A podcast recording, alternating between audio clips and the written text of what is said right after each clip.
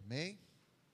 Vocês já seguem a, a igreja nas redes sociais? Se não seguem, depois do culto, passa a seguir lá, tem todos os recados, as notícias. Amém? É, vou pedir ajuda aqui para o Gustavo. O Gustavo vai estar passando a salva. Você que trouxe seu dízimo e sua oferta, faça isso com alegria. Amém? Você que é um dizimista, é, não deixe de expressar isso nesse momento, amém? Santificando as nossas finanças, demonstrando um coração temente, generoso e fiel a Deus, tá? Enquanto o Gu vai passando, eu te convido a abrir a sua Bíblia comigo no livro de Mateus, capítulo 13. Mateus, capítulo 13.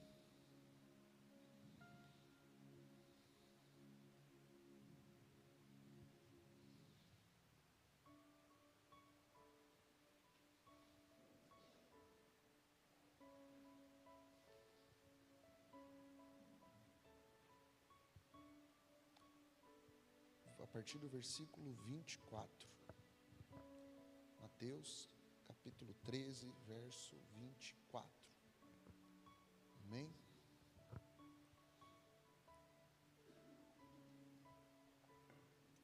Senhor Deus,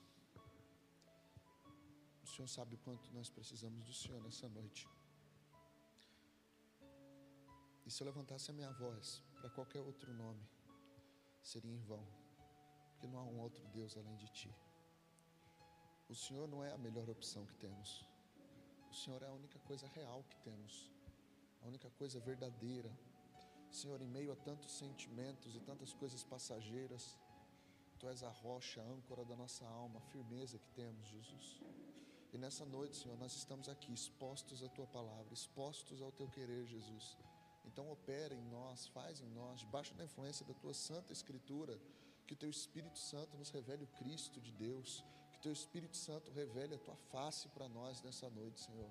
Nós pedimos, Jesus, fala conosco nessa noite, Pai, em nome de Jesus. Amém? Mateus capítulo 13, verso 24, quem achou aí? Amém? Outra parábola lhes propôs, dizendo: quando começa com outra parábola, qual é a primeira coisa que a gente tem que fazer? Qual é a parábola anterior? A parábola do semeador. O semeador saiu a semear, semeou uma semente no meio do caminho, outra em meio aos espinhos, outra em meio aos pedregais e outra é em terra fértil. E ali fala que o maligno tomou como uma ave de rapina aquela semente que caiu no meio do caminho que as paixões do mundo sufocaram, assim como a palavra foi sufocada ali, pelos, a, a semente foi sufocada pelos espinhos. Um outro, a, a semente não encontrou raiz, assim como são aqueles que não permanecem. Enfim, Jesus acabou de contar uma parábola sobre a estratégia do diabo de impedir que a semente cresça. Amém? Então, a primeira estratégia do diabo: impedir que a semente cresça. Quando ele não consegue isso, Jesus vai ensinar a segunda parábola. Outra parábola lhes propôs, dizendo: O reino dos céus é semelhante a um homem que semeou boa semente no seu campo. Então ele deu certo, ele é o cara da parábola anterior que deu certo.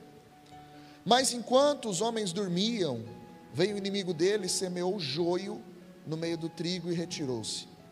E quando a erva cresceu e produziu fruto, apareceu também o joio. Então os servos do dono da casa lhe disseram: Senhor, não semeaste boa semente em teu campo? De onde vem, pois, o joio? Ele, porém, lhes respondeu: Um inimigo que fez isso. Mas os servos lhe perguntaram: Querem que vamos e arranquemos o joio? Não, replicou ele, para que ao separar o joio, não arranques também com ele o trigo. Deixai-os crescer juntos até a colheita, e no tempo da colheita direi aos ceifeiros: Ajuntai primeiro o joio, atai-o em feixes, para ser queimado, mas o trigo recolhei no meu celeiro. Se a primeira parábola é a respeito das tentativas do diabo de fazer a semente não dar certo, a segunda parábola é a respeito das tentativas do diabo de colocar joio no meio do trigo, de tentar fazer uma bagunça, uma mistura, de tentar misturar o santo que você já recebeu com uma dose de profano na sua vida. Se a primeira parábola é o diabo tentando fazer as coisas não dar certo, agora ele já não se incomoda mais com o crescimento do joio, do, do trigo. Por quê? Porque em algum momento os servos vão dormir. E quando os servos dormirem, ele vai vir e vai semear o seu joio. A atitude de Deus aqui, do Senhor nessa parábola, é maravilhosa, porque ele não reage ao joio, ele deixa o joio e o trigo crescerem, porque ele não precisa dar uma resposta imediata e aparente para o joio. Por amor ao trigo, por amor ao que ele semeou, ele preserva ambos para um momento final. Já para pensar no peso dessa parábola, Jesus dizendo: Eu preservo você por amor ao trigo. Pastor, por que Deus não reage imediatamente com as coisas ruins? Porque por amor ao trigo, Ele às vezes preserva. Essa parábola aqui, Jesus, ele na sequência, ele diz a respeito do grão de mostarda. E qual que é a ideia da parábola do grão de mostarda? Coisas que começam minúsculas e se tornam gigantes. Depois Jesus diz a parábola do fermento no verso 33, que também começa pequenininho, e a gente sabe que um pouco de fermento leveda toda a massa. Se você for interpretar essas parábolas isoladas, talvez você não vai ter a dimensão correta do que Deus está falando. Mas quando você consegue conectar elas, você entende que Jesus está dizendo: em primeiro lugar, o diabo tenta não deixar a semente frutificar, mas uma vez que a semente frutifica, ele está preocupado em concorrer a sua atenção, a sua energia com o joio. E, cuidado, porque mesmo um grão de mostarda pode se tornar uma coisa grande. O reino dos céus, ele é uma medida de farinha, até que tudo fique levedado. O engraçado é que essas coisas pequenas aqui não são coisas ruins. Tanto o grão de mostarda quanto o joio são representações do reino dos céus, que começa pequenininho e cresce, independente do lugar onde ele está. No verso 36, Jesus então vai explicar as parábolas. Então, despedindo as multidões, foi Jesus para casa e chegando-se a ele os seus discípulos disseram: Explica-nos a parábola do joio do campo. De todas as parábolas, as que eles ficaram mais curiosos foi a parábola do joio no campo. E ele respondeu: O que semeia boa semente é o filho do homem. Esse cara sou eu. O campo é o mundo, e a boa semente são os filhos do reino, e o joio são os filhos do maligno. O inimigo que semeou é o diabo. A ceifa é a consumação do século. Os ceifeiros são os anjos. Pois assim como o joio é colhido e lançado no fogo, assim será na consumação do século. Mandará o filho do homem os seus anjos, que ajuntarão do seu reino todos os escândalos e os que praticam iniquidade, e os lançarão na fornalha acesa. Ali haverá choro e ranger de dentes. Então os justos resplandecerão como o sol no reino do meu Pai. Quem tem ouvidos para ouvir, que ouça. Engraçado, né? Na primeira parábola, a semente é a palavra que o maligno não podia roubar, que tinha que crescer no coração. Só que nessa segunda parábola do joio e do trigo, a semente é o filho do reino. Olha no verso 38. Então, o que, que eu posso concluir aqui? De alguma forma, Jesus está dizendo: Eu semeio em você, para depois semear você. Eu semeio em você, para depois semear você. Eu semeio em você, Léo, e depois você é a semente que eu vou semear. O filho do homem continua semeando homens na terra. E o maligno espera os servos dormirem para semear o joio. Sabe, esse momento de sono, esse momento de distração, esse momento em que os homens dormiam. Se você olhar a palavra dormiam no verso 25, a palavra dormiam aqui ela significa cateudo, que significa dormir é, ou estar morto, ou cair em preguiça e pecado, ou ser indiferente à própria salvação. Essa palavra aqui, ela não representa um sono apenas natural, de você dormir e tirar um cochilinho. Essa palavra, ela também é usada para representar um estágio de indiferença e de sonolência e de anestesia. Irmãos, hoje é domingo, né? Quem comeu aquele macarrãozinho bom hoje? Comeu macarrãozinho bom? Aí a gente come, né? O prazer do cristão é comer aquele macarrão, deitar no sofá e ficar boiando assim, né? Aí bate aquele soninho, não bate o soninho da tarde? Como que é o nome desse soninho? Letargia. Sabe aquele estágio que você fala assim, eu estou me preparando para dormir, eu estou quase, não me acorda. Que, que eu chegava para meu pai e falava assim, pai, pode desligar a TV? Ele dormindo, você falava, não, estou assistindo. E, e, aquela letargia, aquele momento. Essa mesma palavra da letargia, ela é usada para preguiça. Se você for comigo no livro de Provérbios, 19, 15. Provérbios, capítulo 19, verso 15. O livro de Provérbios tem três personagens. Se você quiser anotar, anote isso. O livro de Provérbios fala de três personagens: o sábio, o simples e o tolo. E o preguiçoso é um tipo de tolo. A Bíblia diz que o preguiçoso é um tipo de tolo, e Provérbios 19, 15 diz assim: A preguiça faz cair em profundo sono, e o ocioso vem a padecer de fome. Sabe aquela preguiçinha que você fala, oh, preguiçinha gostosa? É pecado. Essa preguiça pode ser traduzida também como lerdeza, como falta de reação. Olha que engraçado, né? Deus criou o mundo e no sétimo dia ele. E o que, que a gente acha que é descansar? Descansar, Deus pegou um puff. Falou: põe aqui para mim, Miguel. Espreguiçou, pôs o pezinho no puff e dormiu. Não. Como que Deus descansou se a Bíblia diz que o guarda de Israel não pisca nem tosqueneja? A palavra descanso em hebraico é Shabat, que a gente traduz como sábado, o dia do descanso.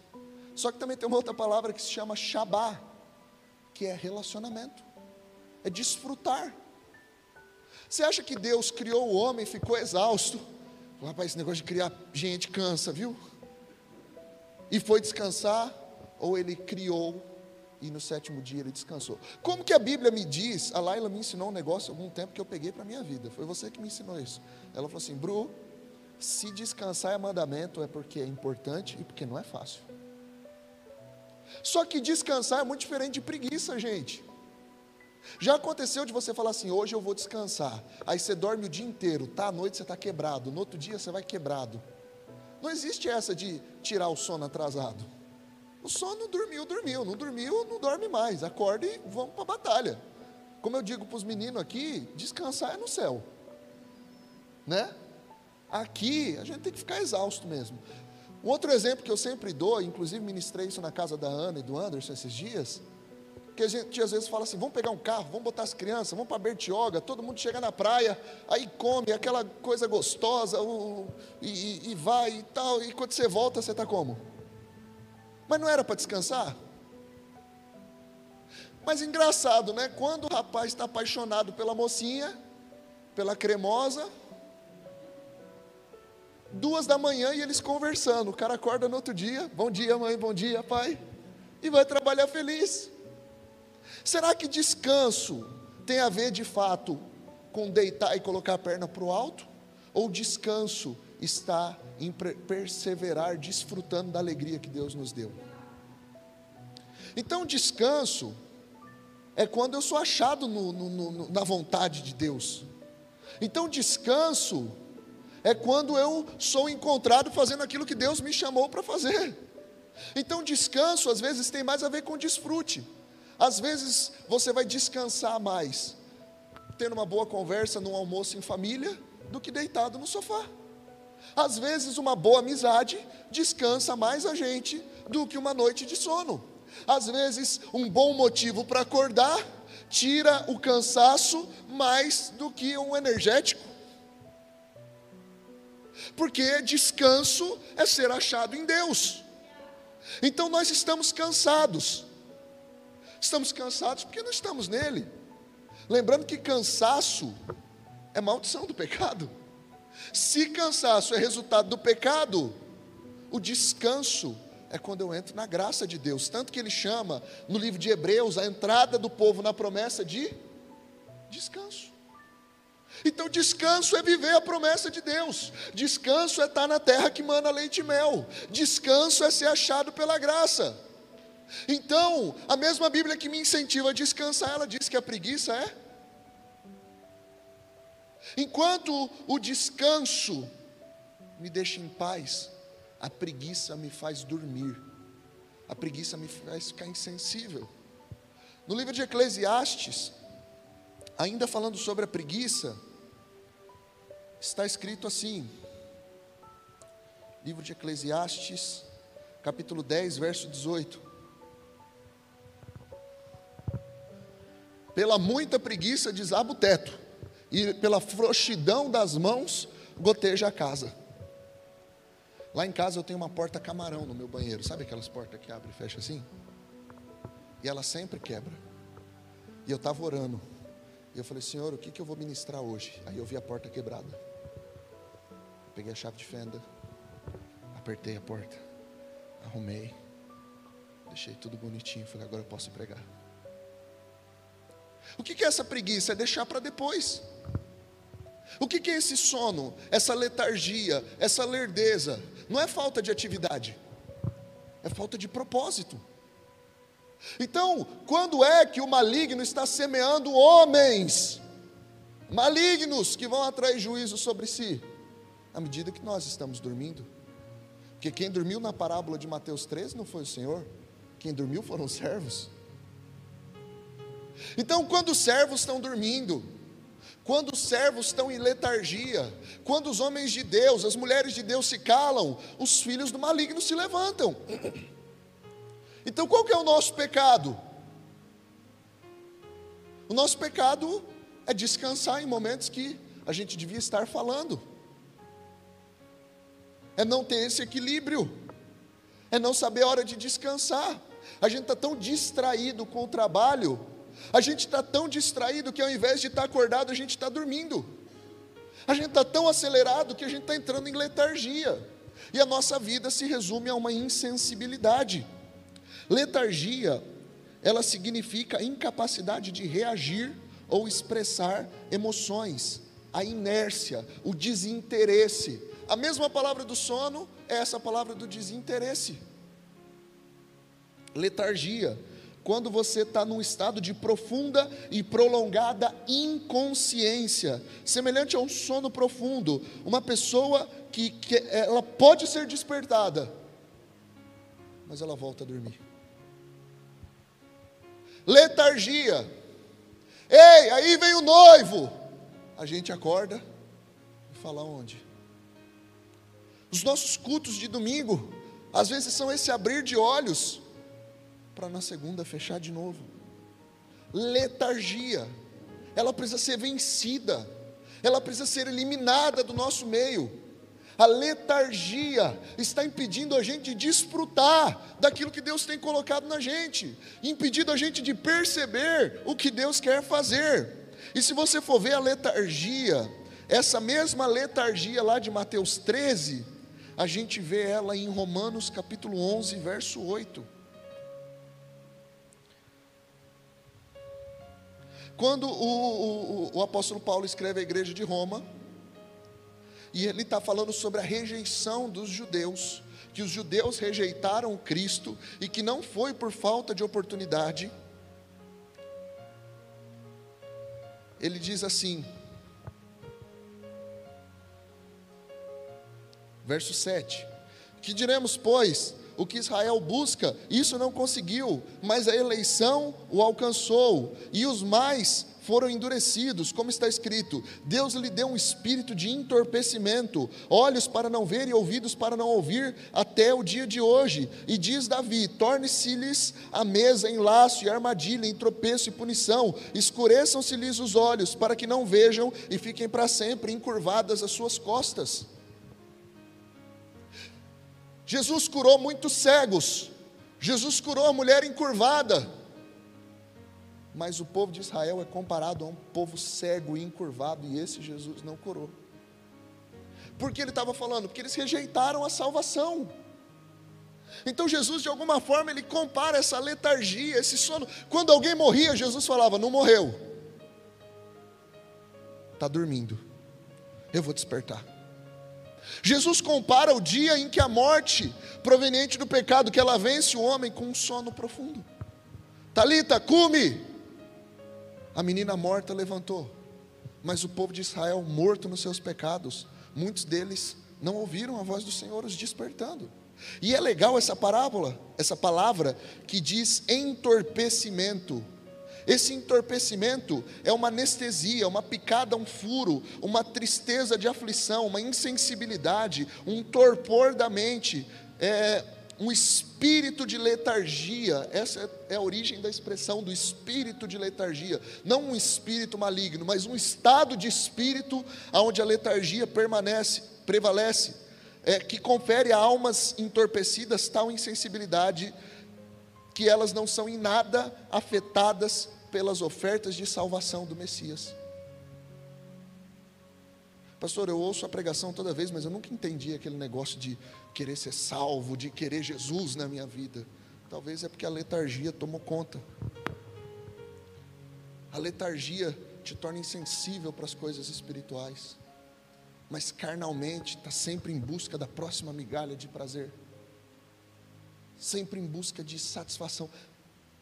A letargia, viciados em prazer, letargia que entorpeceu.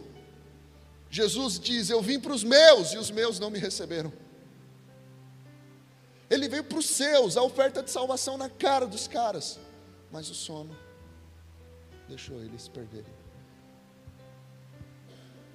Essa mesma letargia foi profetizada em Isaías 29. Lê comigo, Isaías 29.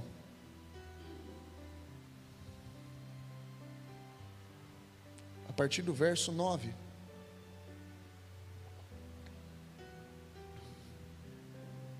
Eu lembro que quando minha mãe me trazia para o culto, irmão, eu dormia gostoso na igreja.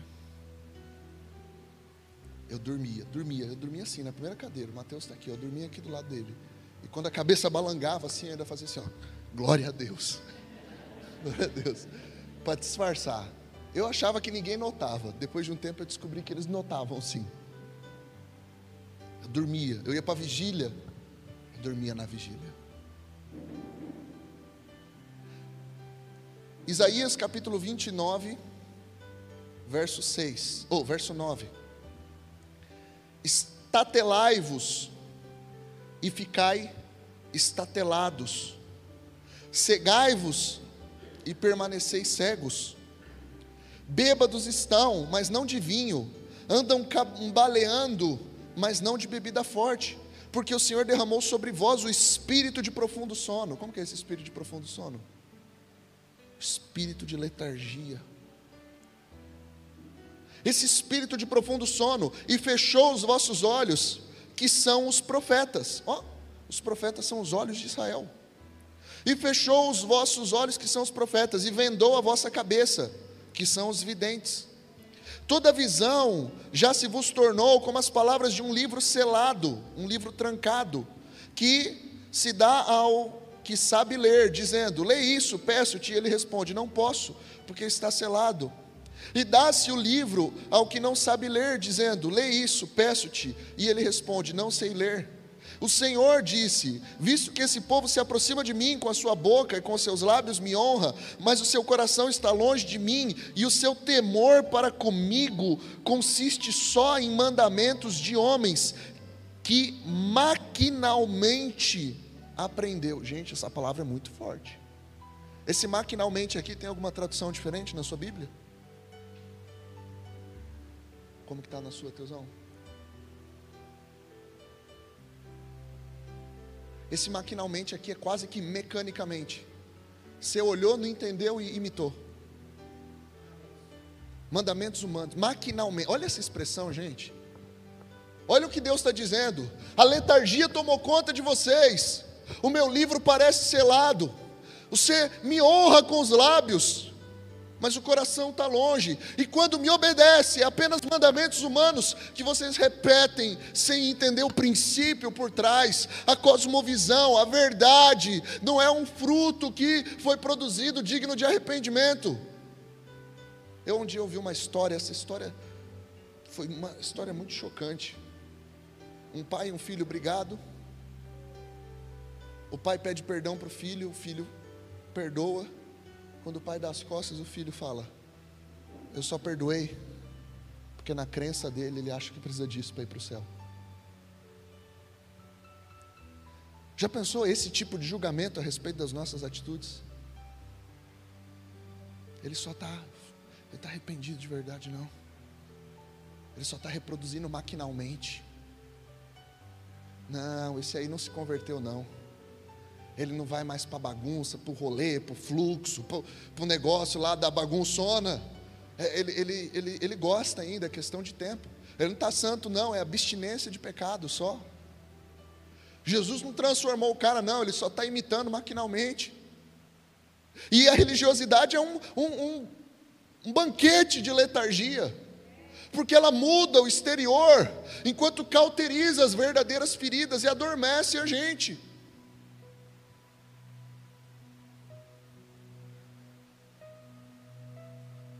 Continuarei a fazer obra maravilhosa por meio desse povo. Sim, obra maravilhosa.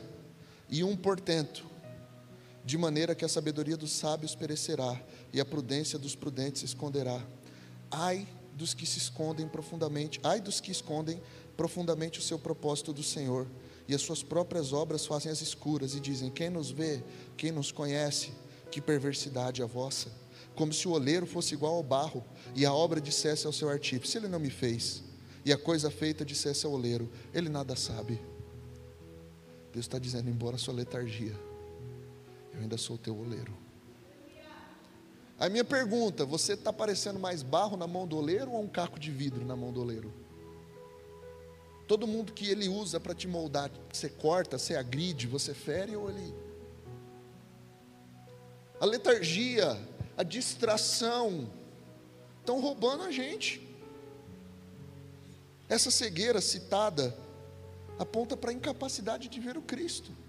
Então eu te pergunto: o maior desafio foi para Jesus abrir os olhos do cego Bartimeu, que era apenas um deficiente visual, ou a verdadeira cegueira é aquela que tomava Israel enquanto eles gritavam: solta Barrabás e prendam Jesus? A verdadeira cegueira.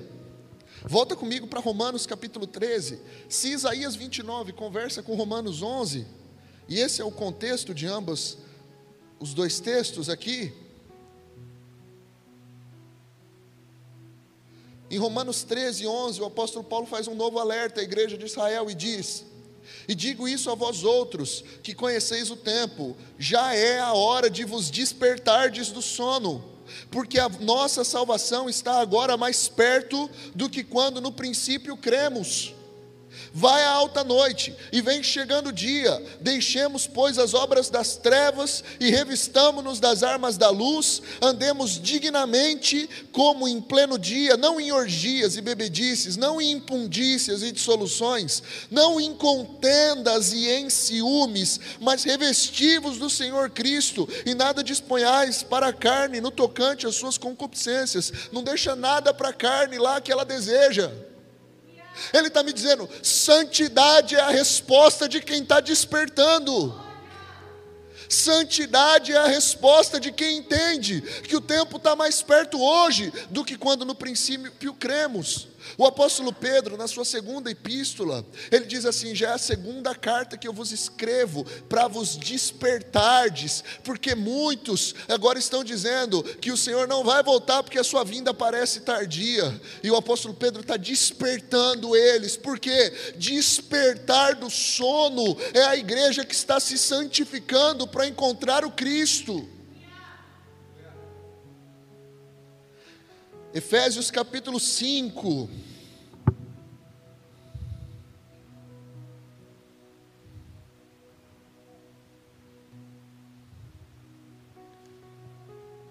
Sede, pois, imitadores de Deus, como filhos amados, e andai em amor, como também Cristo nos amou e se entregou a si mesmo por nós, como oferta e sacrifício a Deus em aroma suave. Mas a impundícia e toda sorte de impureza ou cobiça, nem sequer se nomeie entre vós, como convém aos santos, nem conversação torpe, nem palavra vã ou chocarrice, coisas essas inconvenientes, antes, pelo contrário, ações de graça. Sabei, pois, isso: nenhum incontinente, ou impuro, ou avarento, que é idólatra, tem herança no reino de Cristo e de Deus. Ninguém vos engane com palavras vãs, porque por essas coisas vem a ira de Deus sobre os filhos da desobediência. Portanto, não sejais participantes com eles. Pois outrora ereis trevas, porém agora sois luz no Senhor, andai como os filhos da luz, porque o fruto da luz consiste em toda bondade, justiça e verdade, provando sempre o que é agradável ao Senhor, e não sejais cúmplices das obras infrutíferas das trevas, porém reprovai-vos, porque o que eles fazem em oculto só referir é vergonha mas todas as coisas, quando reprovadas pela luz, se tornam manifestas, porque tudo que se manifesta é luz. Pelo que diz: Desperta, ó tu que dormes, levanta de entre os mortos, e Cristo te iluminará. Desperta, tu que dormes. O pecado anestesia, o pecado dá essa sonolência na gente. A Bíblia diz que quando os homens ouviam o Evangelho, eles eram impugnados, pareciam agulhadas, ferroadas na sua consciência, com o objetivo de despertá-los. Eu tenho a sensação que Jesus está nos últimos dias, batendo no nosso rosto para tentar acordar a gente, aspergindo água na gente, mas a gente está cambaleando, não de vinho e bebida forte, mas de sono, exaustos, porque não encontraram o descanso em Deus e, e, continuam. Jesus disse: Vinde a mim, vocês que estão cansados e sobrecarregados, e eu vos aliviarei. Cansado e sobrecarregado, não fica parado esperando Jesus vir, ele caminha na direção de Jesus, e à medida que um cansado e sobrecarregado caminha na direção de Jesus, ele encontra descanso, ele é despertado, ele não é mais tomado pelo sono. Os que esperam no Senhor correrão, como quem espera corre. É, quem espera no Senhor está correndo sem se cansar. Quem espera no Senhor está andando sem se fadigar. Então, os que esperam no Senhor não são os que estão deitados, dormindo, porque a letargia tomou conta. Os que esperam no Senhor, os que estão descansando em Deus, sendo revigorados por Ele, são aqueles que estão trabalhando, fazendo toda a boa obra para que o nome de Jesus seja glorificado. Então, por favor, querido, não durma no seu trabalho. O maligno vai semear pessoas lá quando ele vê que você está dormindo. Então, por favor, não durma na sua família. Irmão, você já conversou com alguém dormindo? Eu sou uma péssima companhia para Jaque. Eu tenho um sono muito pesado, gente. Pra você ter noção, ontem a gente foi num teatro.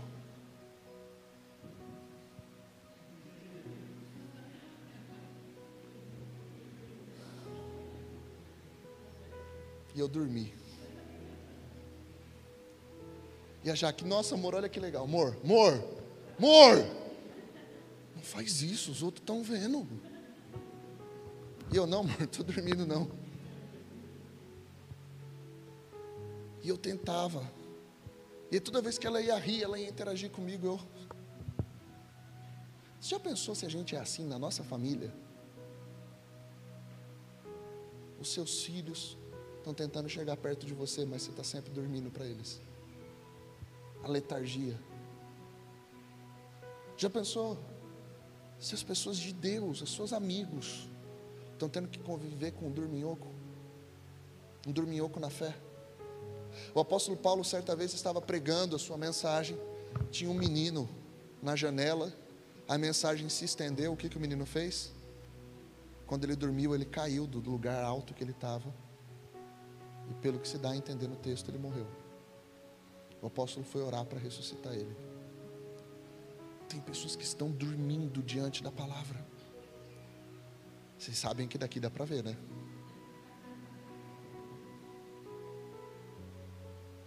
O chamado de Deus é desperta. Pastor, eu não consigo ler a Bíblia. É porque o espírito de entorpecimento está sobre a sua vida. Porque não é sobre ler ou não ler. É que às vezes a gente está repetindo maquinalmente o que recebeu. Diga glória a Deus, glória a Deus. Outro dia eu estava vendo um vídeo que o, o cara fala assim: e Jesus é, chegou e repreendeu o endemoniado de Gadara, e a igreja, Dara. Aí ele, vocês repetiram por quê? É de Gadara. Vocês entenderam que era? Diga Dara. A igreja estava tão mecânica que o cara falou, endemoniado de Gadara, os irmãos, Dara.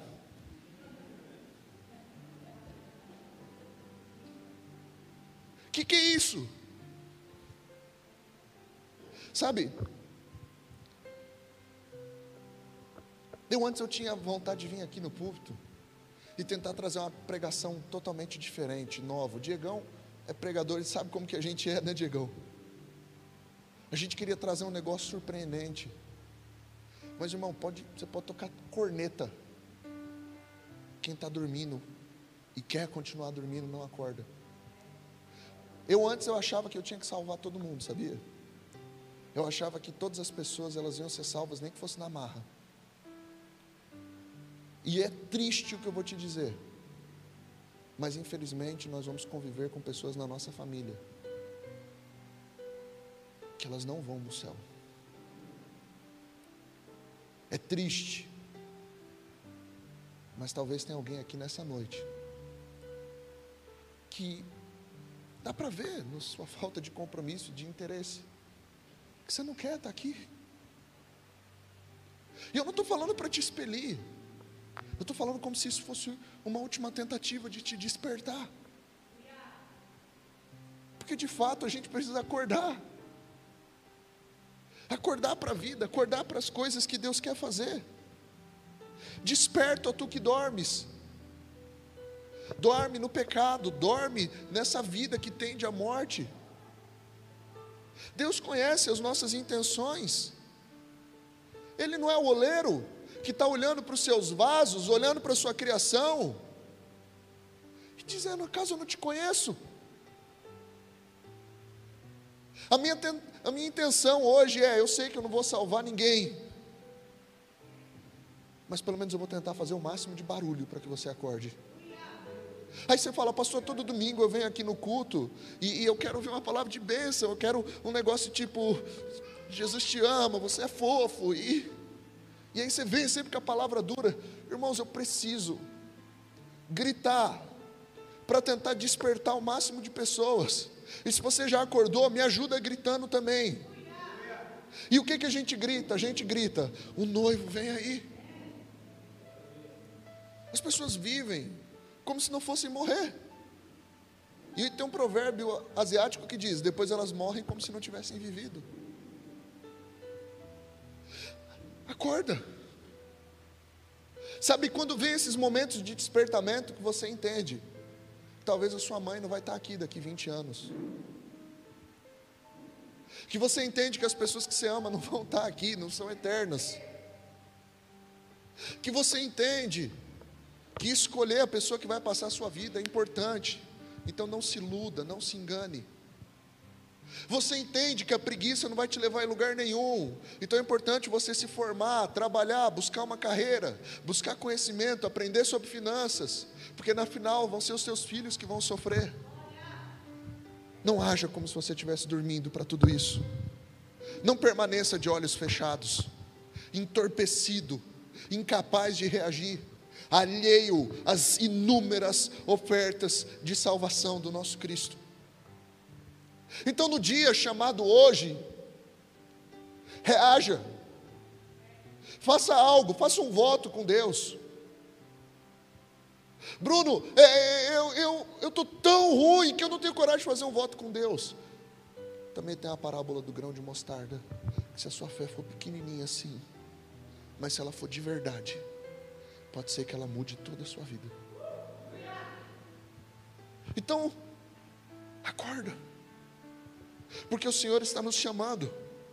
Acorda para o pecado que não vai te levar em lugar nenhum. Filho pródigo, caindo em si, falou: Não, na casa do meu pai tem abundância de pão, a gente senta na mesa. Acorda. Isaías capítulo 56. Agora para você que está acordado.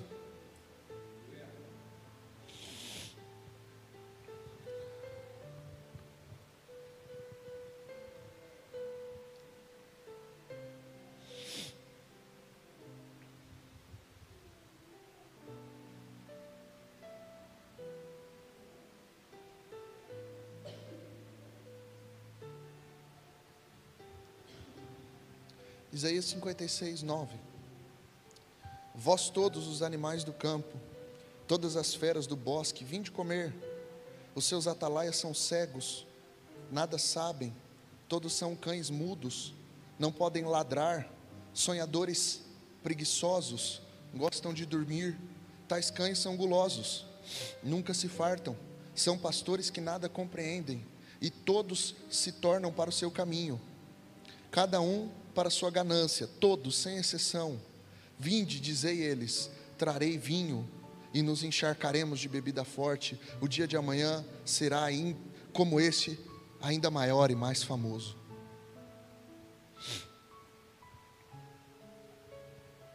A gente que acordou, nossas, o nosso convívio, a nossa pregação, não pode ser um gole de bebida para quem convive com a gente. A nossa vida não pode ser a vida de um, de um cão mudo. Já pensou se o cachorro não late? Para que, que serve? Tem que ser aquele chihuahuinha, né? como que é o diminutivo? Chihuahua, chihuahuinha. Que você olha para ele, ele... Parece que tocou o alarme, né? E ele treme, né? Ele fica nervoso. O pincher, isso. Fica nervoso. Eu já pensou, você entra na casa, o cachorro olha para você, deita para o lado. Eu tenho um assim. O bandido entra, o cachorro fala, só não faz barulho. E dorme, e ronca, né? Aí, apesar da brincadeira, o que, que eu estou querendo dizer aqui? Deus está dizendo, pastores, não podem ser cães mudos. Nós estamos dispostos a latir, a ladrar.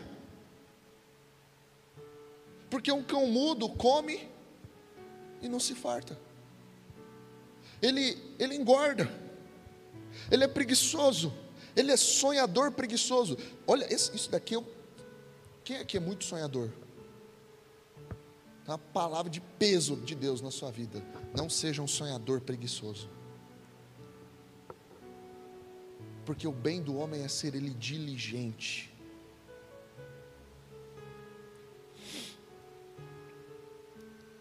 Esses são os cães de Apocalipse, que lambem feridas, mas não têm poder para curar elas, que causam sono, que não despertam. Os atalaias são cegos, os profetas são cegos. Então, o ladrão da noite vem, semeia o joio e ninguém viu. Grite, reaja quando alguém tentar roubar a pureza das nossas crianças. Grite, reaja quando tentar entrar dentro da tua casa valores que não são compatíveis com a tua fé grite, reaja, crie muralhas, coloque sentinelas. Você, homem, mulher de Deus, seja um atalaia dentro da sua casa, olhando, vigiando, olhos arregalados. Porque a Bíblia é, é, é tão forte isso, porque lá em Ezequiel, quando vai falar do atalaia, diz assim: ó, se o atalaia vê o mal e não anuncia, a culpa é do atalaia. Pastor, eu até sei, mas eu nem falo nada. Atalaia Deus vai cobrar de você o sangue dos outros. Pastor, é que eu não quero causar inimizade. Irmão, cause uma inimizade santa. Da forma bíblica de se corrigir. Mas Abre comigo, 2 Timóteo capítulo 2.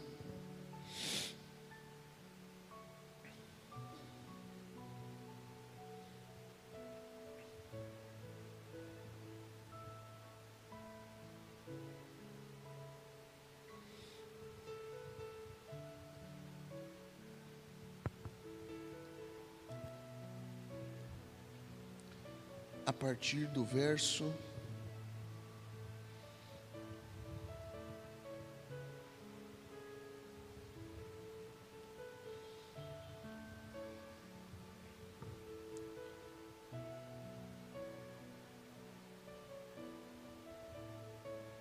Vinte e quatro. Ora, é necessário que o servo do Senhor não viva a contender. Cuidado, você que é encrenqueiro. E sim, deve ser brando para com todos. Controle o seu tom de voz, pelo amor de Deus. Apto para instruir, paciente, disciplinado, com mansidão, disciplinando com mansidão os que se opõem então, com mansidão, a gente disciplina quem se opõe, na expectativa de que Deus lhes conceda não só o arrependimento, para conhecerem plenamente a verdade, mas também o retorno à sensatez, livrando eles dos laços do diabo, tendo, feito, tendo sido feitos cativos por ele para cumprirem a sua vontade. Esse retorno à sensatez ele é como um despertar, é como um voltar à sobriedade, é como se livrar da letargia. Se esse retorno à sensatez, que nós, quando corrigimos em amor, vamos lá, vamos aprender a corrigir biblicamente. A pessoa faz um negócio e fala: Meu, você é burro, você não pensa. O que você quer que a pessoa responda? Não, não penso. Já pensou se as pessoas respondessem as nossas perguntas? Quantas vezes eu tenho que falar com você? Aí a criança responde: sete. Tem pergunta que não tem resposta. Agora você já corrigiu alguém com mansidão? Como quem quer trazer de volta a pessoa à sensatez? Quando você diz assim, meu, você é uma pessoa tão inteligente e você está agindo dessa forma, talvez você esteja num dia mal. Você quer conversar comigo sobre isso? Você não precisa disso. Eu estou aqui disposto a te dar atenção. Esse comportamento não combina com você, homem de Deus. Tem coisa pior do que isso. É um tapa na cara, não é? E a Bíblia diz que isso daqui não só traz o arrependimento para a pessoa conhecer plenamente a verdade, como também retorna a sensatez. Tchum, acorda. Grava isso, por favor. Tem gente que na sua família só vai reagir quando for confrontado com mansidão. Tem gente na sua família que só vai reagir quando for confrontado com palavras brandas. Eu sempre dou um exemplo de um dia, não é puxando a sardinha, mas o Rodrigo sabe fazer isso muito bem. Um dia eu dei minha palavra para o Rodrigo. Eu já contei isso aqui para vocês? O Rodrigo falou, pastor, amanhã você faz tal coisa? Eu falei, não, eu faço. Não fiz. O Rodrigo chegou daquele jeito dele mansinho, barbudo, né? Chegou em mim e falou assim: Pastor, você é meu pastor. Eu me submeti ao seu pastoreio. Você é a minha paternidade ministerial. E a sua palavra tem muito valor para mim. Aí eu já fui diminuindo, né? Eu já fui entendendo que o cerco estava fechando. Aí ele falou: E eu preciso confiar em quando você me disse, pastor. E você me disse e não cumpriu, pastor. E eu preciso confiar na tua palavra, porque você é direção para as minhas decisões. Se eu tivesse um buraco naquela hora, eu cavava e enfiava a cabeça. Falei, pera, eu preciso ter palavra. Eu preciso, porque tem coisa que desperta mais a gente quando alguém sabe corrigir a gente. E a palavra de Deus é poderosa e proveitosa para ensinar, redarguir e exortar em justiça. Está tudo aqui. Então é através da palavra de Deus que a gente vai confrontando em amor, não porque quer dar uma lição de moral, mas porque quer ver as pessoas sendo transformadas. O Jonathan Tadinho, ele convive comigo. O Jonathan, eu chego para ele, tadinho dele. Já está vermelho já, né? O Jonathan é um menino de Deus, mas eu sou duro com ele. Por que, que eu sou duro com ele? Primeiro, porque ele me dá liberdade. E segundo, porque eu amo ele. E a gente vai apertando, apertando. Aí eu dei uma bronca nele esses dias. Aí ele desceu lá, trouxe um café, pôs assim para mim. Falei, até ficou bonzinho, né? O dia inteiro, santo. Está numa santidade impressionante esse rapaz. Mas qual que é a brincadeira? Quem foi a última pessoa que te confrontou em amor? Será que você é o tipo de gente que sempre reage quando te confrontam? Será que é fácil de te confrontar em amor? Ou será que você não está perdendo uma baita de uma oportunidade de ser amadurecido em Cristo e despertado para coisas mais profundas? Se você é o tipo de pessoa arisca, briguenta, carrancuda, ninguém vai te exortar. Você está sempre certo. Isso aqui é uma disciplina espiritual. Isso aqui é ser corrigido em amor. Os obreiros aqui, Fernandão, Cristiano, esses caras estão ali todo dia, apanhando, sorrindo ali, né? Mas, pastor, não dá desculpa. Amém, pastor? Por quê? Porque quando tem essa, essa linha de diálogo, sabe, isso aqui é muito importante para casamento. Será que existe uma linguagem de respeito no seu casamento? Para quando você estiver meio sonolento, alguém te despertar do sono? Ou você é aquele tipo de pessoa que quando você acorda do sono, você acorda assustado, agressivo, batendo em todo mundo?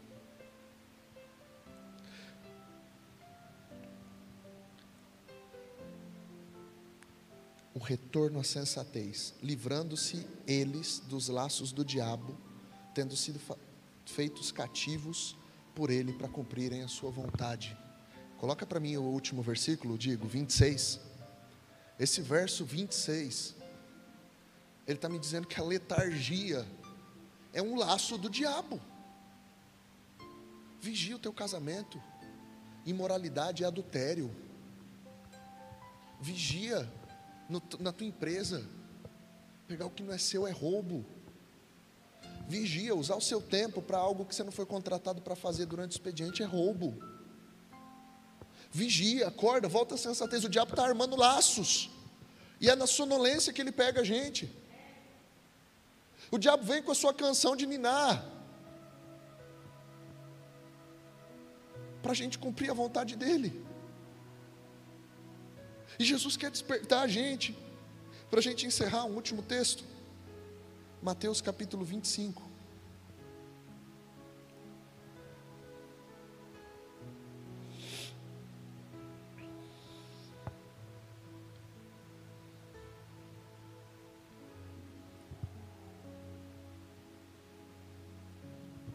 Então o reino do céu será semelhante a dez virgens que tomando as suas lâmpadas, aqui lâmpada não é lâmpada assim, tá?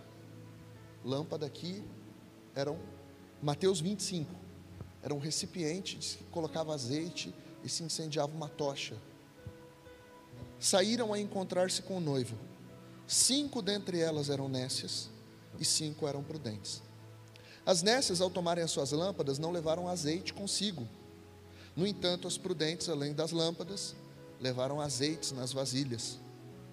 E tardando o noivo, foram todas tomadas de sono e adormeceram. Quantas dormiram? Todas.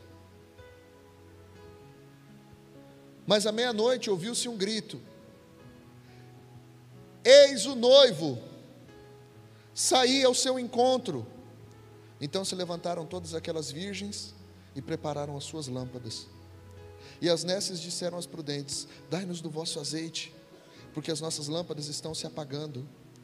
Mas as prudentes responderam: Não para que não falte a nós e a vós outros. Ide antes aos que vendem e comprai-o. E saindo elas para comprar, chegou o noivo, e as que estavam apercebidas entraram para com ele para as bodas, e fechou-se a porta. Mais tarde, chegando as virgens nécias, clamando: Senhor, abre-nos as portas. Mas ele respondeu: Em verdade vos digo que não vos conheço. Vigiais, pois, porque não sabeis o dia nem a hora Quantas eram virgens? As dez. Quantas tinham lâmpadas? Quantas lâmpadas estavam acesas? Quantas dormiram? Quantas tinham vestes preparadas? Quantas queriam encontrar o noivo? Quantas ouviram o chamado do noivo? Sabe, você pode até dormir em algum momento, mas quando você acordar, se prepare para encontrar com o noivo. Essa daqui, ela não queria perder aquela oportunidade de jeito nenhum, por isso ela levou esses azeites aqui. Não perca, não perca, não perca. Coloca para mim aqui, Rodrigo, Salmo 130.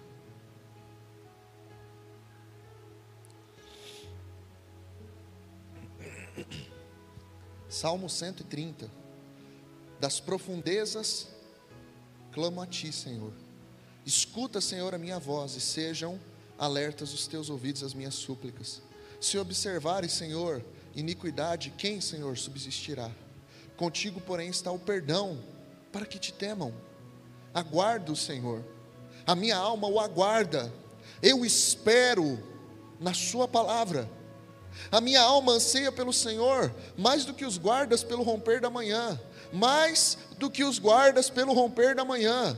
Espere Israel no Senhor, pois no Senhor a misericórdia, nele copiosa redenção.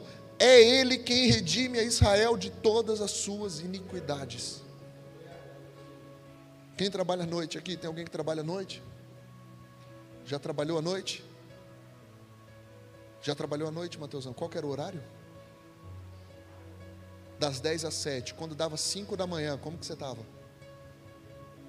Estava olhando assim para ver se, esperando. É essa sensação os guardas pelo romper da manhã. A igreja está enfrentando um período de noite, mas nós estamos esperando copiosa redenção. Nós estamos esperando o noivo com lâmpadas acesas e azeite reserva. Nós estamos esperando o noivo. Não deixa o sono tomar conta da sua vida. Não deixa o cansaço tomar conta da sua vida. Aprenda a descansar na hora certa, para não acontecer que de dia você esteja dormindo, para não acontecer que de dia você perca o chamado do noivo. O maligno continua semeando joio enquanto nós dormimos. Então confronte as pessoas que você ama. Dê para elas uma palavra de amor. Chame as pessoas para discutir assuntos sérios. Dê uma resposta a Jesus. Pastor, toda hora que eu vou dormir eu oro. Ou toda hora que eu vou orar eu acabo dormindo. Ore de pé. A gente não pode associar a letargia com o nosso culto. Essa, essa incapacidade de perceber pode estar roubando todas as oportunidades de bênçãos espirituais e bênçãos físicas também. Um dia Deus fala para o povo em Malaquias: ofereça para o seu governador o que você me oferece, e veja o que vai acontecer. Acaso não é mal quando vocês me oferecem pão bolorento, animal ferido, esse despertar tem que ser para a gente dizer: Eis-me aqui, fala que o teu servo ouve. Eu estou disposto a caminhar mais uma milha, a dar a minha capa, a minha túnica, virar outra face. Assim como os guardas esperam o amanhecer, assim nós esperamos a sua vinda. Ansiamos pela copiosa redenção que há no Senhor nós não vamos descansar. Davi dizia: Eu não descansarei, não darei descanso aos meus olhos.